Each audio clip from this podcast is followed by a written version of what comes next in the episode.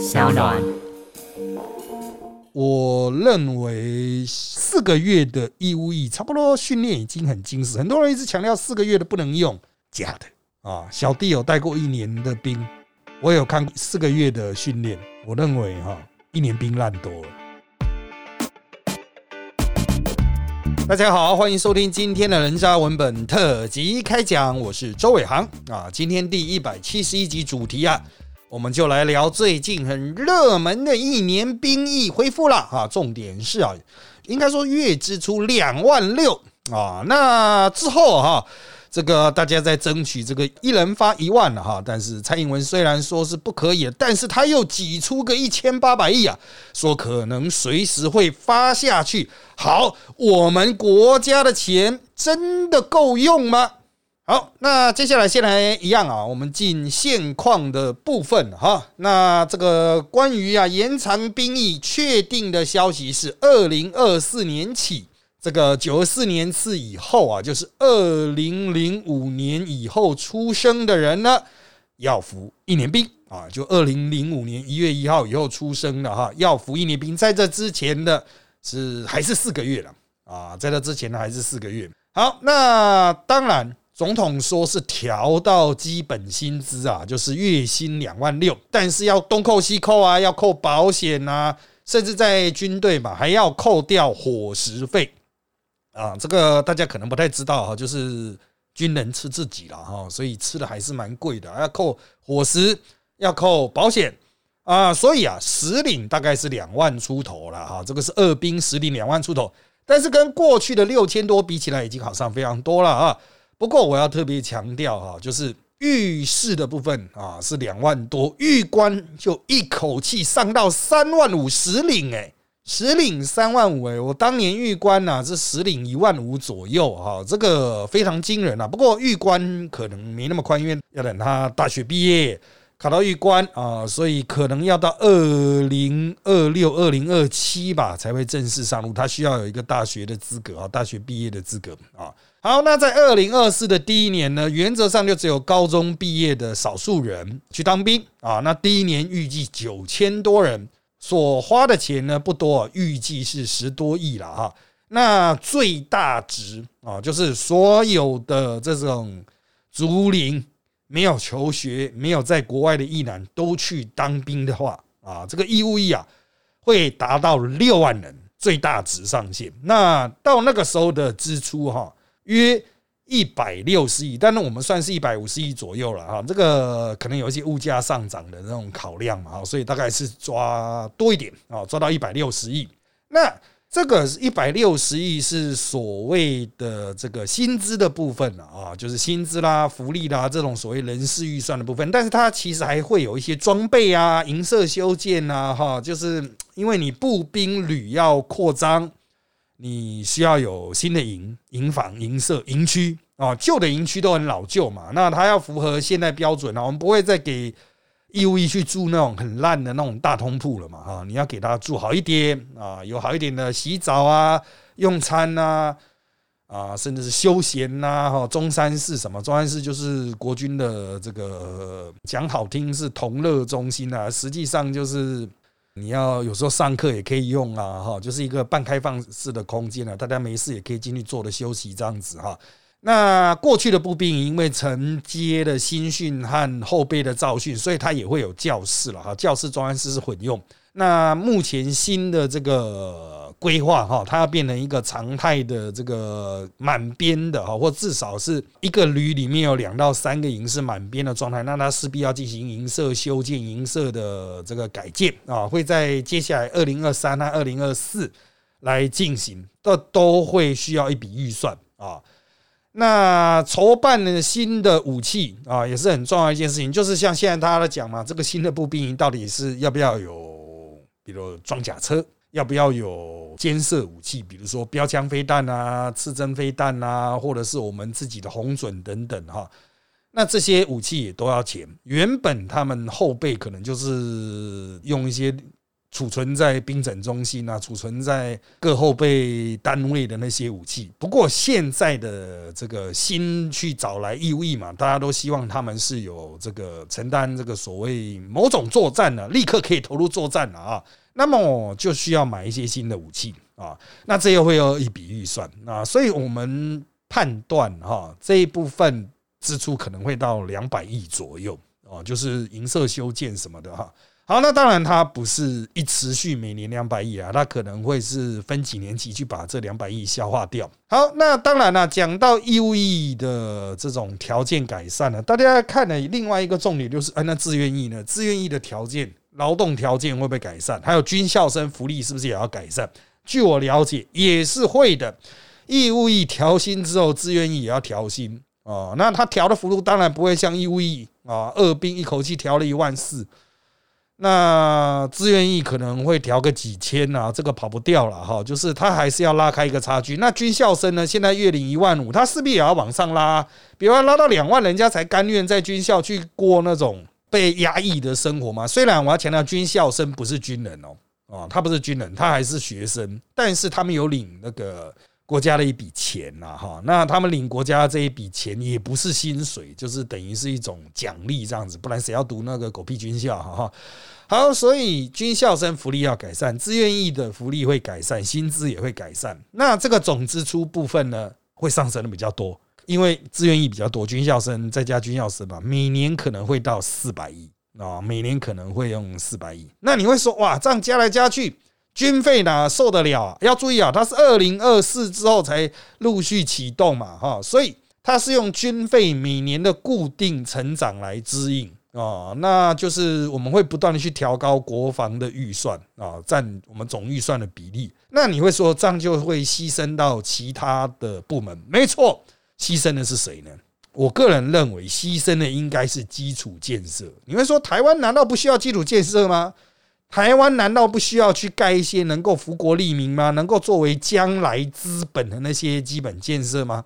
要的。但是我们这几年已经盖很多了，不要忘了前瞻还是在走，前瞻一走还要很多年。原本预计要走的前瞻，因为那个工料的价格上涨，所以在这些这个最近的一两年呢，哈，绝大多数都是停工或是拖延或是无法发包的状态嘛。啊，所以前瞻还是有钱，前瞻的预算还是在那，那些建设还是会盖，它可以成为台湾接下来十年或是二十年很重要的资本。所以啊，这个军费的调整和这个牺牲的这个基建的部分呢，其实不会有太多的重叠了哈。而且啊，我必须要说，军人拿到钱啊，他原则上会花在民生哦，因为军人他的薪水还是偏低的啦，他拿到还是不太可能拿出去国外买股票吧。大家还是要拿来，比如搭高铁啊，拿来假日出去吃饭啊，等等啊，军人都是会实花的了哈，所以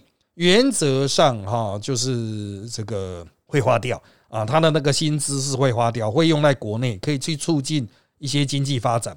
而且军方如果要采购，比如说银色改建、硬体设备或者是军事武器，那步兵所使用的这些武器，有非非常多是我们国内自己会做。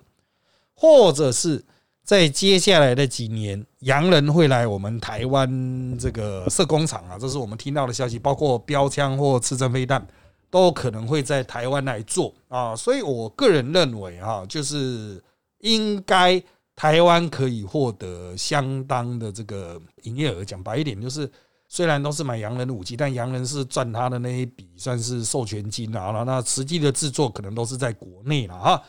好，那我们要看的另外一个部分呢，哈，就是训练的内容。很多人对于这个训练内容是有怀疑的，就是过去国军的训练啊，五十年不变啊，那个刺枪术到底要不要改？以什么样的方式来改？改了之后会不会真的比较好？很多人说我们要去学北约，我们要去学美军。我只反问你一个问题啊：全台湾有谁知道美军怎么训练？北约怎么训练？有吗？谁？就了解啊。你派人去美国学回来，他会跟你讲说啊，美国一个新训的那个新兵的成本是多少啊？我们台湾给新兵的成本是多少啊？也就是说，我们经常会对这个所谓的改良新训哦，会有很多误解。你会觉得说我们只需要改了课程，其他的成本经费都不用动，这是错的。美国的新训它之所以可以这样玩，是在于他们整体的后勤资源、设备经费是非常充裕的。他们给一个新兵的，就是包括他的生活的成本、教育训练的费用。不要忘了，我们今天一开始还提到了，我们现在国军的那个餐费啊，是要算在阿兵哥的薪资里面的，所以才会有那个两万六要扣来扣去，最后扣掉六千的说法，就是扣掉相当程度的那个餐费嘛。所以我必须说了，哦，我们连阿兵哥的饭钱都要东抠西抠了。那阿兵哥的床钱呢？阿兵哥的衣服呢？阿兵哥的装备呢？国军装备在最近几年是有很大的改善啊，那是因为自愿役的关系。如果义务役再进来了，他们是会用自愿役用剩的吗？还是一人只有发一套还是两套的那个迷彩吗？破锅、破碗啊、破盆、破杯再发给你吗？是这样子的吗？如果是这样子的话，你跟我说你要像美军，也就是说你期待这些人上课像美军一样，哇，上了一些很精华的课程，回去营房用烂柜子、烂床铺、折烂被，是这样的吗？啊，住的环境也是烂烂的，房子也是烂烂的，是这样子的吗？哦，这个我个人认为哈，课程的改善以及这个背后的后勤资源呢，都是要钱的。如果你要玩到像北约那样子，你要玩到像美国那样子，就是钱拿出来。可是钱拿出来，大家就该该叫啊！现在一个兵一个月领两万多，大家就在该该叫了，说怎么可以领那么多啊？那是要领很少嘛。所以哈，我只能说了哈，后续的计划现在都是零。国防部有提出，就是说什么新训八周啦，二阶段最多到四十四周啦，什么的哈，还有什么？驻地训十八周啦，专精几周啦，什么联合演训，搞不好打到汉光，这个都想太多。现在就只有标题，完全没有课程内容。就算他们说要把刺枪术改成什么近战格斗，我就不客气问你，请问近战格斗怎么打？我们在战场上近战近战格斗怎么打？你跟我讲嘛，Chinese 功夫吗？你会说我们要学现代当代西方武术，那是什么东西啊？是什么东西？你跟我讲嘛。打战的时候，你有枪不用？你有武器不用，你有铲子不用，你有土工不用，你要 Chinese 功夫用拳头打人呐？人家穿的防弹衣呢？你以为现在冲锋前进是没穿防弹衣啊？人家穿防弹衣，你用 Chinese 功夫，你要攻什么？攻他心脏，攻他中路，叶师傅攻他中路吗？各位不要觉得洋人就是厉害，好像格斗技啊啊，格斗技好像打起来就是哇塞，那种赤手空拳可以打爆人家防弹衣的，没有这种事啊啊，在前线你。虽然刺枪术这个，我们的刺枪术也是有点老旧了。其实很多人一直抱怨说刺枪术学太多，大家也都只是在一教习的，就是那个呃，像舞蹈一样哈，原地这样刺来刺去啊。大家要追求整齐啦，大家都说，我们没有学到对打。你知道学对打要多少时间吗？可能要五到八周哦，五到八周，你就是每天早上醒来就在打，才有办法嘛。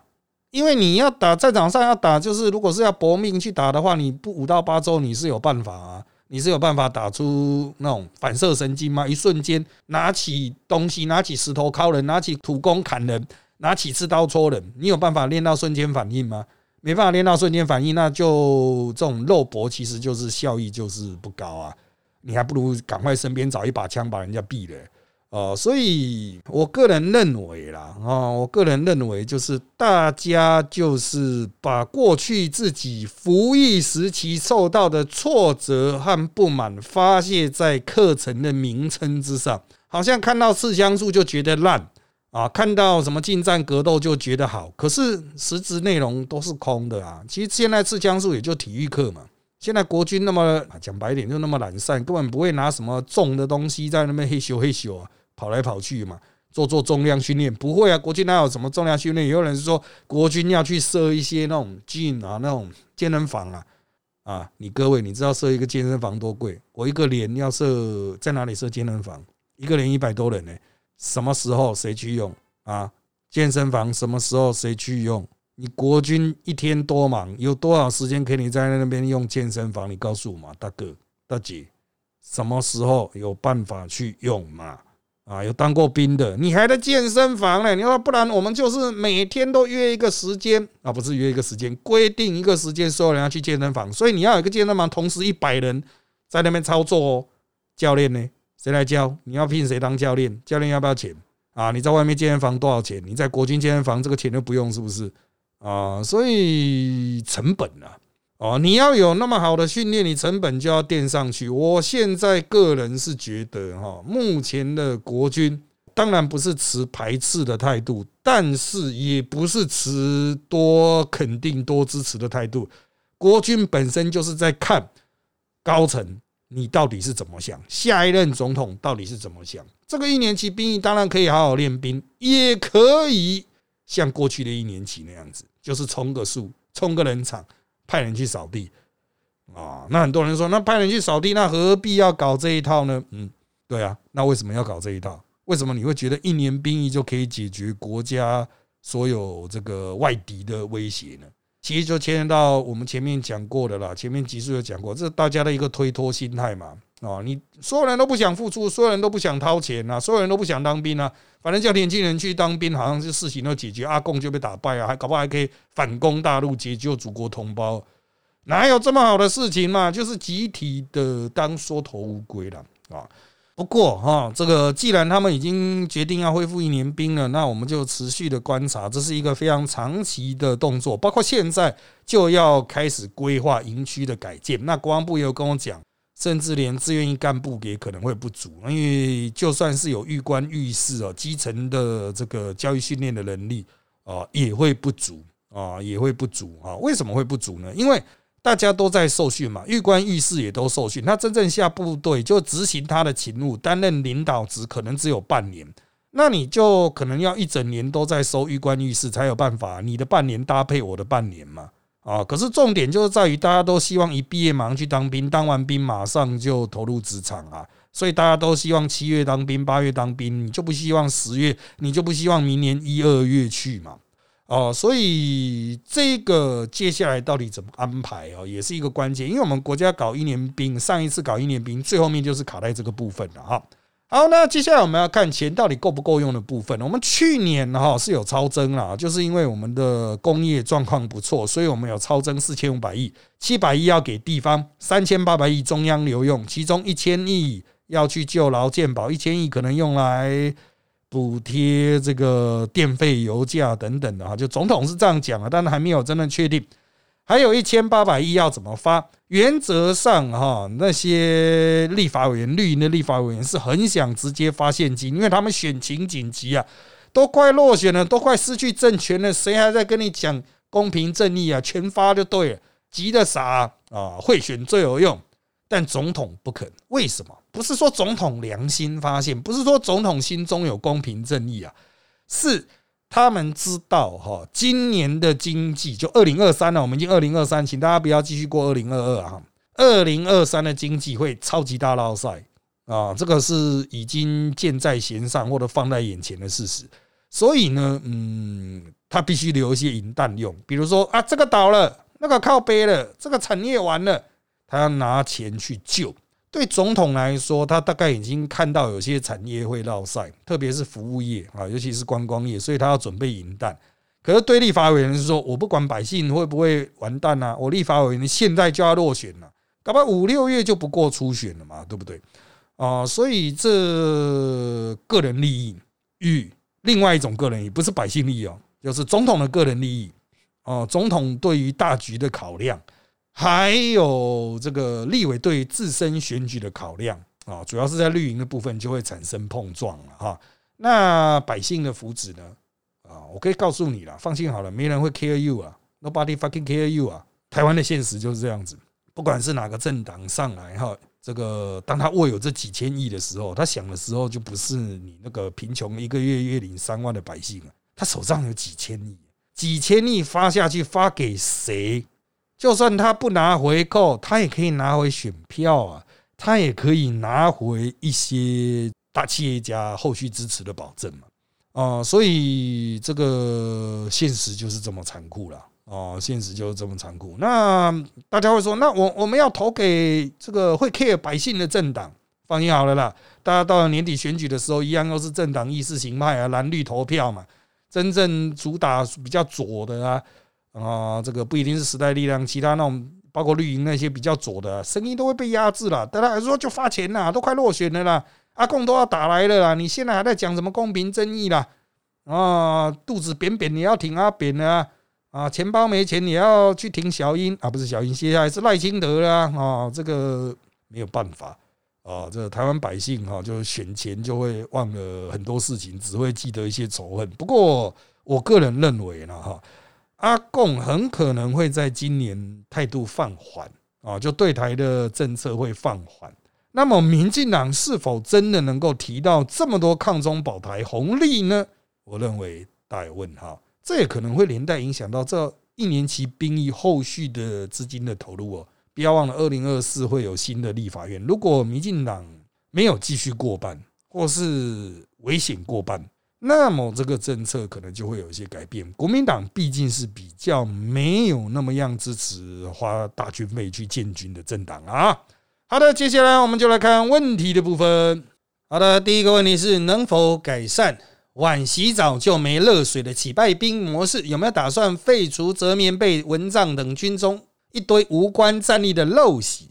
我们先来讲折棉被蚊帐，折棉被蚊帐，美军也在折啊啊，所以放心好了。你说要采美军的训练方法，很抱歉，他们也会折，所以你放弃人生吧，就是要折啊，只是要折成什么样啊？是不是能采取一些比较 friendly 的标准？我认为现在的志愿役就已经采取比较 friendly 的标准了。那个军官还是会比较严的，狱官呢，一般兵哈，应该都是采取比较放松的模式。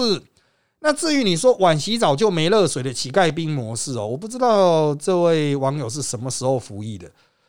在我服役的十几年前，我们作为狱官的排长，我们的责任就是给阿兵哥三大的基本的，就特别是新兵三大基本的生存条件：第一，洗澡必有热水，没有热水也要搞给他找出热水。啊，没有阿兵官没有热水，就是要他们去军官勤洗，一定要让阿兵哥洗到热水。再就是三餐都要吃到东西，还有就是没有哨的话，晚上十点一定就寝，你不能凹兵啊。就这三点啊。那当然了，部队的那种锅炉的问题啊，在过去当然可能会有这个瞬间要供应太多热水，供应不及，所以水冷掉的问题。可是这都可以反映，会有完全没热水的状况，技术上不能避免。但是干部一定会帮你找到，十几年前就是了。我认为接下来不会有类似问题啊。当然你要说银色还是可能烂掉了，还是可能一时没有热水，那要到隔壁洞去洗，一定会帮你找到的啊。那你会说啊，如果完全都没有的话呢？不行，军队没有这种事情，一定会生出来啊，一定会生出来啊。你会说怎么可能？科学上就不会有啊，反正你就要生出来啊。我不管你啊，你把整个整个银色的树都砍了，在那边烧水，你要给我烧出来。反正阿兵哥就是。要热水，要饭吃，要十点睡觉。没有烧的话，十点睡觉啊。新兵呢，一定会有啊，新兵一定会有。好，下面一题，增加兵役期间啊，应该是增加兵役的服役长度了哈，又加薪的状况，改变得了国军作假做表面的陋习吗？国军造假，其来有自，已经持续了非常的久。那我个人认为，这个状况在近年已经有一些改善，但是呢，要彻底改善哦，需要有更好的监察制度哦，需要有更好的监察制度。那目前监察制度不改的状况下，跟增加兵役加薪没有什么关系啊啊！所谓最常造假就是课表造假。我就讲一件事情啊，有很多人会很讶异。很多人看到那个现在国军提出的一年期兵役的那个训期，会觉得哦好棒哦，新训八周，驻地训十八周，二阶段多少周，专精几周，哇，联合演训几周，好棒！我告诉你，过去一年期的兵役的课表差不多就是这样。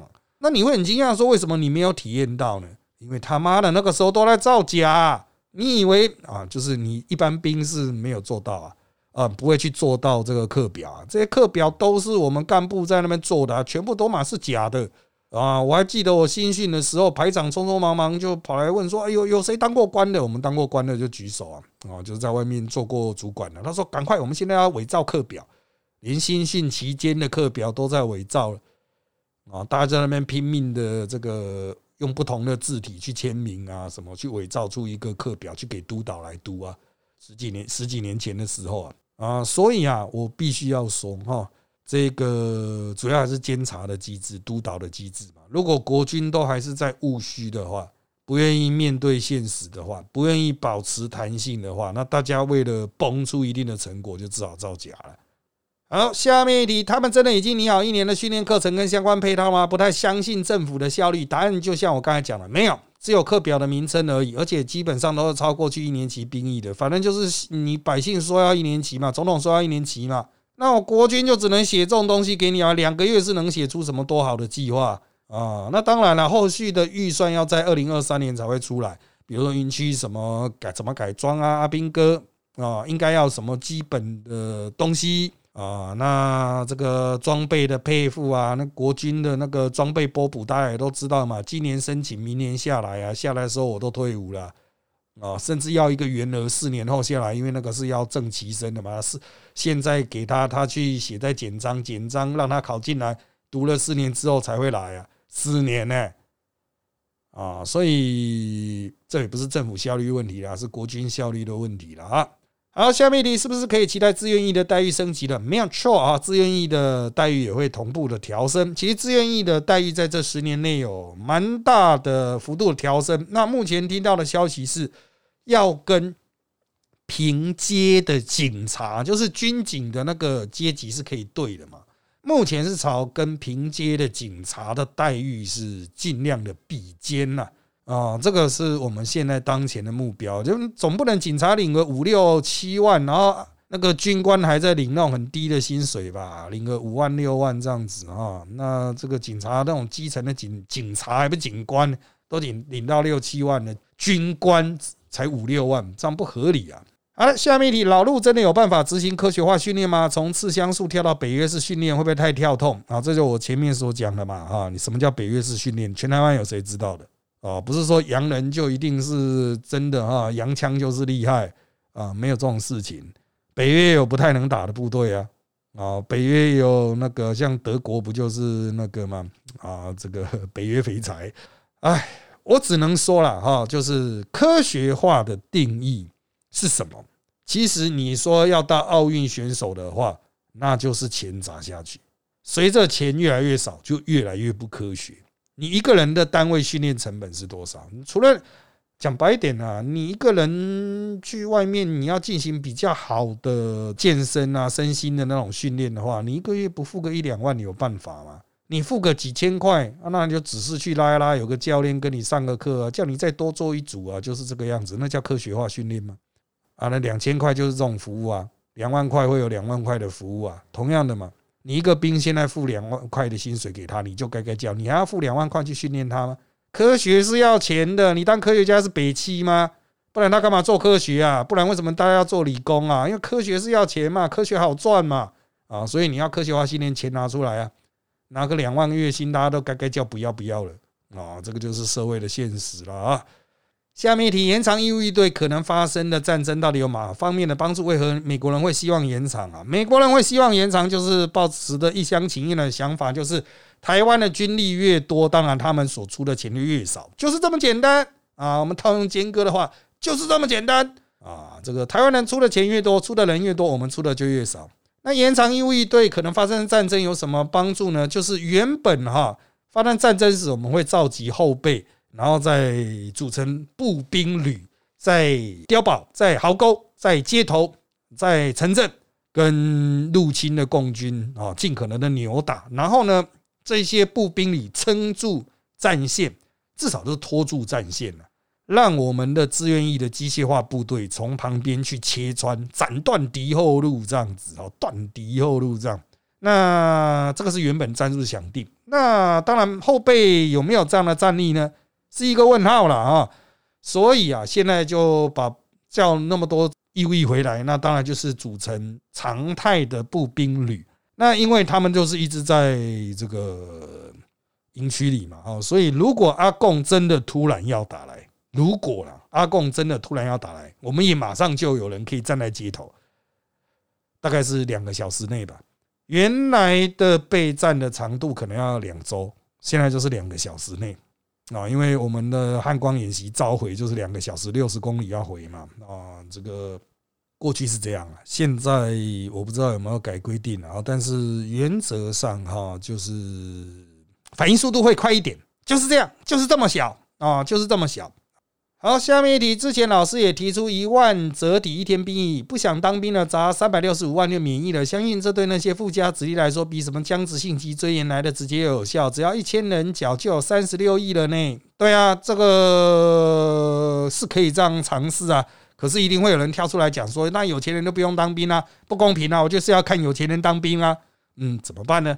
哦，就台湾呢，还是有。很左派的或者很自由主义的公平正义诉求嘛，他就没办法直接采取极度右派的那种自由市场啊。自愿意不就是自由市场嘛？可是大家也不愿意加自愿意的薪水啊。其实自愿意，你说阿兵哥一个月月薪七万，会收不满吗？收得满啊，钱从哪里来？其实跟哦，就像我讲那种房地产去抽那个绕军捐不就好了？就加税就好了嘛。哦，我们台湾的税率这么低哦，这资本利得啊，这资本持有税啊。啊，固定资产税啊都很低啊，呃，直接加税不就好了吗？啊，但是大家又不愿意啊，就是这么简单啊，大家都是想要去凹年轻人。好，下面一题，设定二零二四再开始实施，而且对象刚好是在二零二四不能投票年轻人，是不是都怕选票跑掉？还有人撰文写蔡英文没有选举考量，是时代的扛责任者，是不是太胡乱了？过去民进党也不反对全面募兵制，现在是不是把锅全甩给马英九？恢复一年兵役是不是国军招募就是完全没长进，才把大家都拖下水？好，一样一样的来看哈，应该是这样讲啦。就算是被征召当兵的人可以投票，也才一万票啊，就是二零二四会被征召到一万票不会影响大选的，十万票都不会了，大概要一百万票哦，所以。民进党他们自己的估算是，这个对于选举真的是没什么帮助，这是要收掉一个议议题，以免夜长梦多，一直炒作这个议题，让国民党一直主打七年上战场，这个不太有利。像现在一年兵役过了之后，国民党也只能喊战啊，也只能喊加薪呢。哦，也就是说，像赵少康那种什么恢复到四个月的那种说法，其实他是没有票的哦，那种说法才是没有票的，就是国民党人也不怕赵少康啊。赵少康要通过国民党出选，还需要民进党的灌票了啊！所以要说蔡英文没有选举考量，我认为的确蔡英文是没有选举考量的。就是哎，或者说换个角度来说，他不是说这个能够帮选举加分的问题，他就是要把一个变数收掉啊！呃，如果你讲的选举考量是这样的话，那过去民进党哈，当然他是没有反对全募兵，没有很反对啦，就是他至少一上台没有立刻恢复征兵嘛。不过一直的也都有反对全募兵的声音存在，一直都有。啊，也不是现在才把锅推给马英九。那至于恢复一年兵役，这个跟国军招募有没有关系呢？当然有关系啊，当然有关系。但是国军招募就像我们前面讲，就是要出钱，不是你用力在那边招就会有人了。这有点像我们最近有很多罢工啊啊，大家都说这个问题点就是钱给的太少嘛。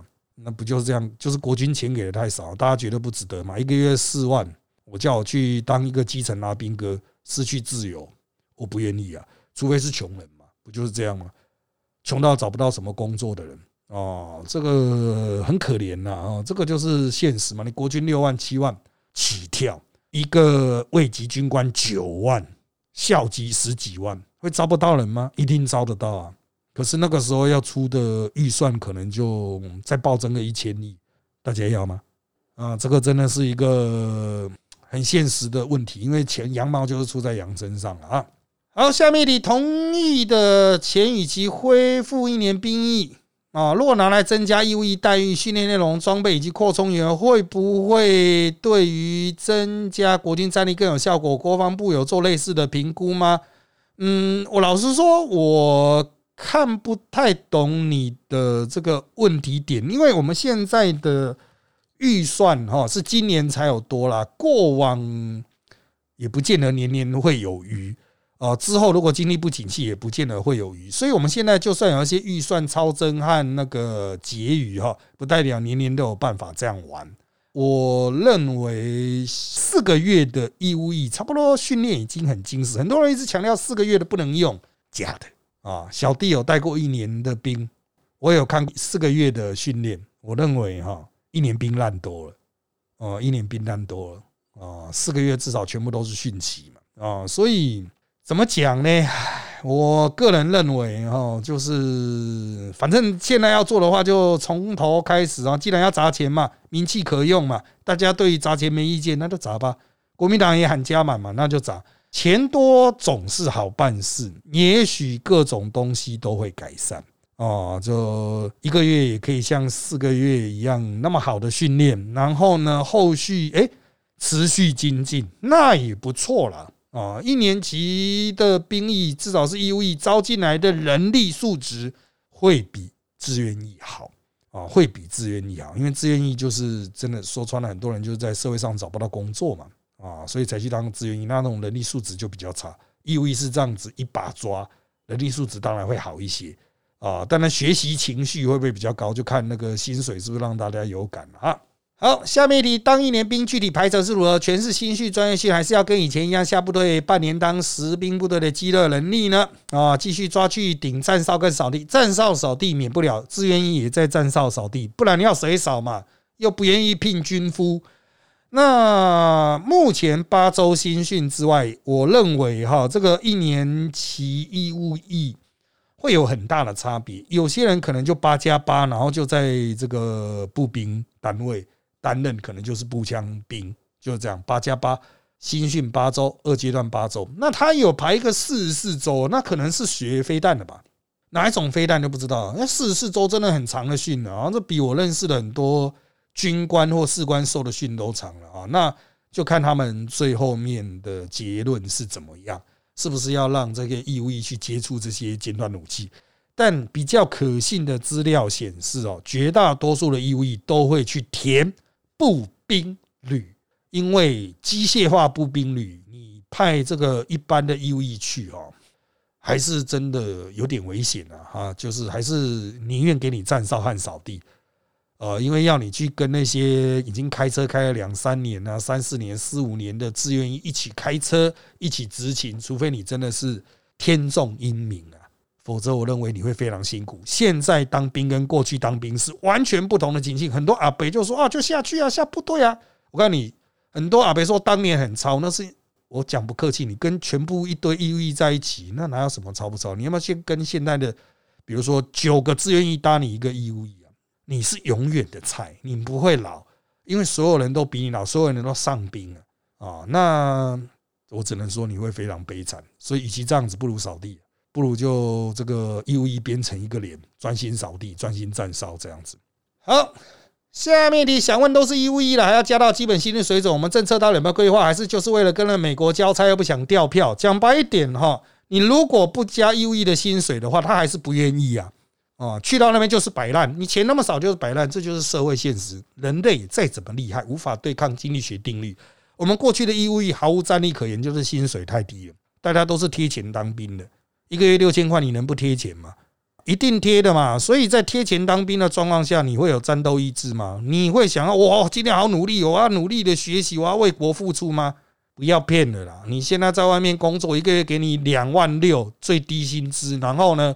跟你说，我们这边是为了这个国家，为了社会，为了更美好的人类未来来奉献。我们希望大家努力奉献，不要去追逐薪水啊！因为对人类这个美好未来发展啊，这个每个人都是一个小小的螺丝钉，干去死好了，谁会信啊？啊！所以人再怎么伟大，无法对抗经济学定律。钱给的少就是摆烂，钱给的多就比较不敢摆烂，比较有动力。当然还牵涉到一些奖赏机制啦。如果大家都是齐头薪水，也不是真正的能够促成很认真的劳动嘛，哈，还是要再搭配一些奖惩机制了，哈。好，下面一题又是特别预算，又是超增税额。就算总理经济很好，是不是如蓝伟说的那样，是财政纪律崩坏，包含财政与外交军在内，二零二四总统会是否会变成擦烂屁股总统？呃，我认为二零二三的财政会很困窘，但因为二零二四有超增，所以应该还是过得去。过不去怎么办呢？就发公债还不简单？台湾公债百姓凯子是很有信心的嘛，会觉得台湾就是还得起啊。台湾的财务很健全了，因为我们税率真的太低了，我们的实质税率就加健保加税好像十三趴，真的太低了啦。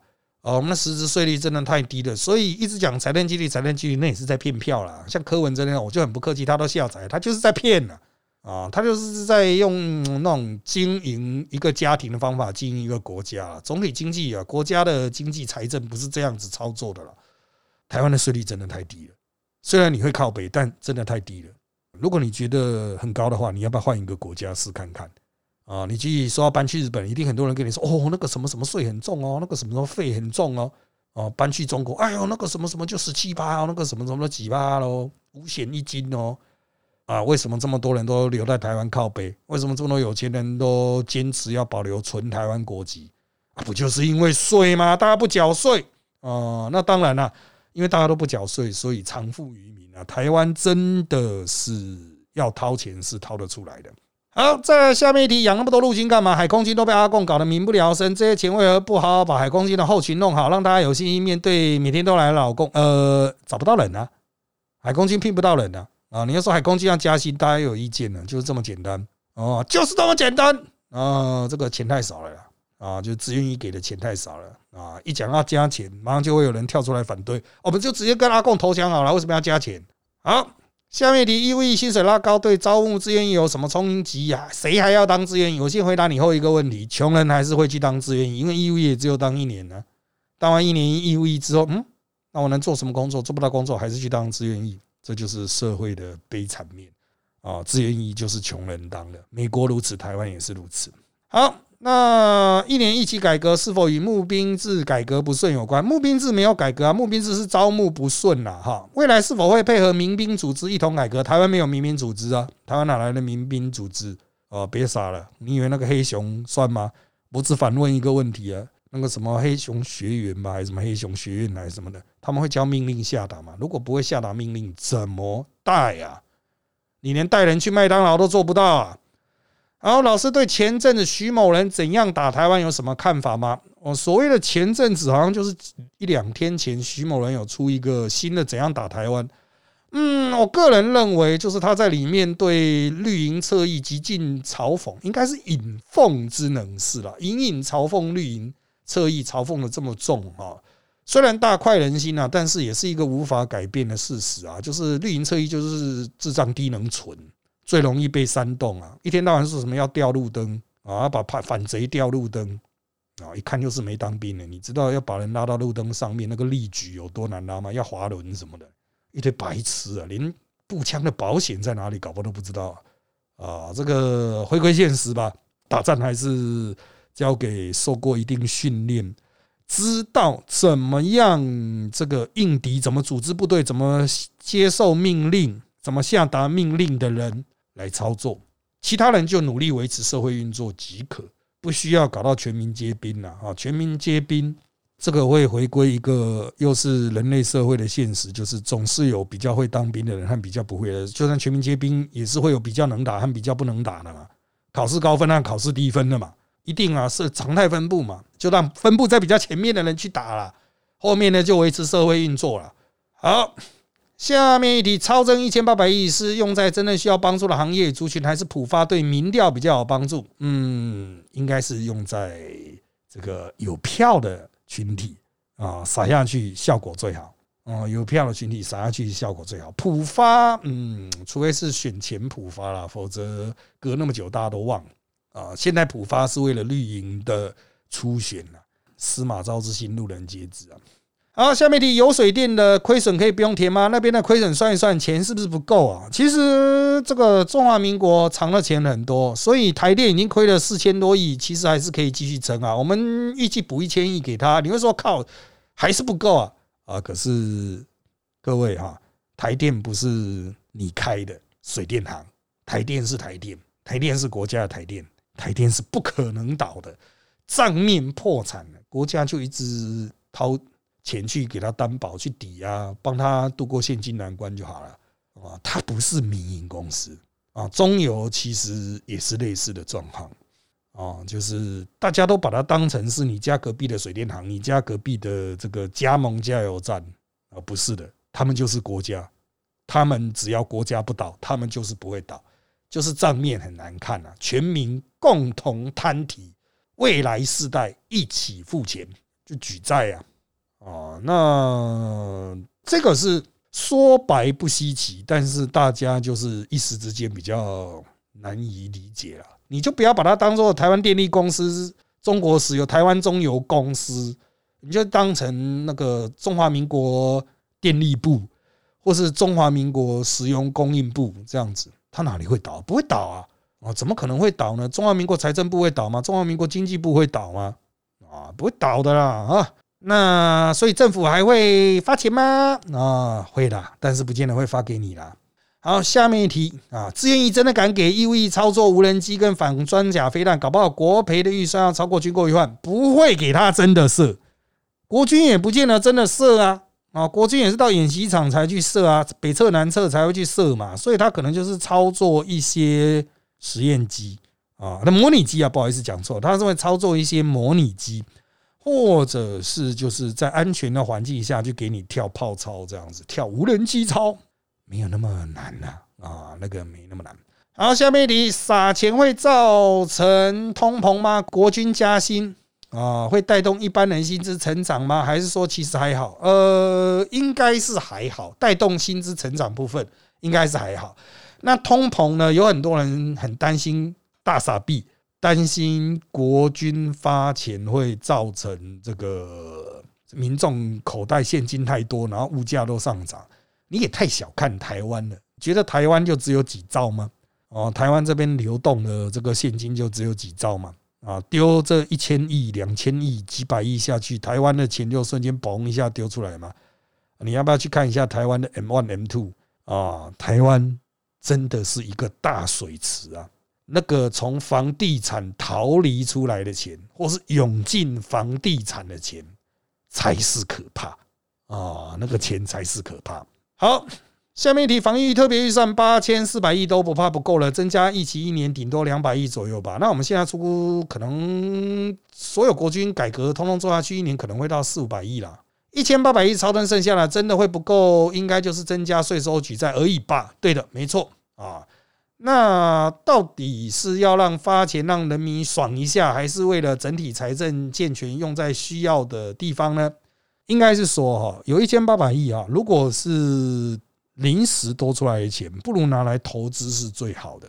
投资嘛，有钱的时候投资，没钱的时候就吃老本，就是这个样子。那现在有钱，当然最好是投资在将来可以生出钱的，你基本基础建设啦，或者是一些可以带动国内某个产业发展的政府采购，比如说像现在无人机的采购，就可以带动国内的无人机产业发展嘛。啊，或者是你采购。网工哦，我要建立一个国家网军，我要去采购很多的这个相关的技术哦，那也可以带动台湾的民间在这一方面的呃这个产业的发展啊，这个都是比较好的。但是现在看起来，他们想的才不是这个，就是普发或者发给特别人的差别而已。好。最后一题是啊，美国人觉得你们这些废物，这些事情这么久都搞不定，直接拿了他们做好的方案丢到小英脸上，叫小英照抄啊？当然不是这个样子的，因为美国人也搞不清楚中华民国国军是长什么样子，因为他们在台湾已经很久都没有所谓的代表团啊，最近才可能会派了，最近才可能派一些人来看一看，也只是止于看一看。从老蒋的时代，国军就是一直握在党国的手中，使得他们有很高度的封闭性。有很多国军高层，很多人都觉得现在国军高层都军阀大老粗啊，错的，他们很多人是留美的，或者是能够英语跟美国人流利的沟通，有非常多将军是可以做到的，而且是高阶的中将上将，他们是有这种能力的。那你也会有疑问啊？说喂，他们都既然这么懂美国哈，也跟美军有这么多交流，为什么不会好好学习美军呢？台湾就不是美国啊，台湾百姓就是这么抠啊，台湾百姓就是这么鸡掰啊。碰到军队就不想掏钱了，觉得啊随便找一些义务役就可以了事了啊。那国军要怎么进行改革？没有办法，因为很多的事情要动，其实都牵涉到资源的重分配、钱的调度。现在的国军在往自愿役、全自愿役化的过程中，我觉得他们其实已经做得不错了。至少云豹能够这么快的发下去，让大家都有，已经让我很讶异了。啊，虽然有一些武器的这个生产制造啊碰到一些挫折，但是他们的弹性、他们的表现啊，都让我看到现在的跟我年纪差不多的这些中阶或是高阶的参谋的这些办事能力了哈。那当然也牵涉到最上层的那些人，他们是不是要痛定思痛，赶快的去也不是说听下面的话，而是赶快去组成一个现代的参谋体制啊！不要再继续照学长学弟去分位置了，这一点对国军才是最严苛的挑战吧。好的，因为时间关系，谢谢大家收听本期的人造我们特辑开讲。现在各大 podcast 收听平台如上 A P P、Apple Podcast、和 Spotify 都可以听到我们节目，欢迎大家订阅、留言给我们五颗星。那我们就下次再见喽，拜拜。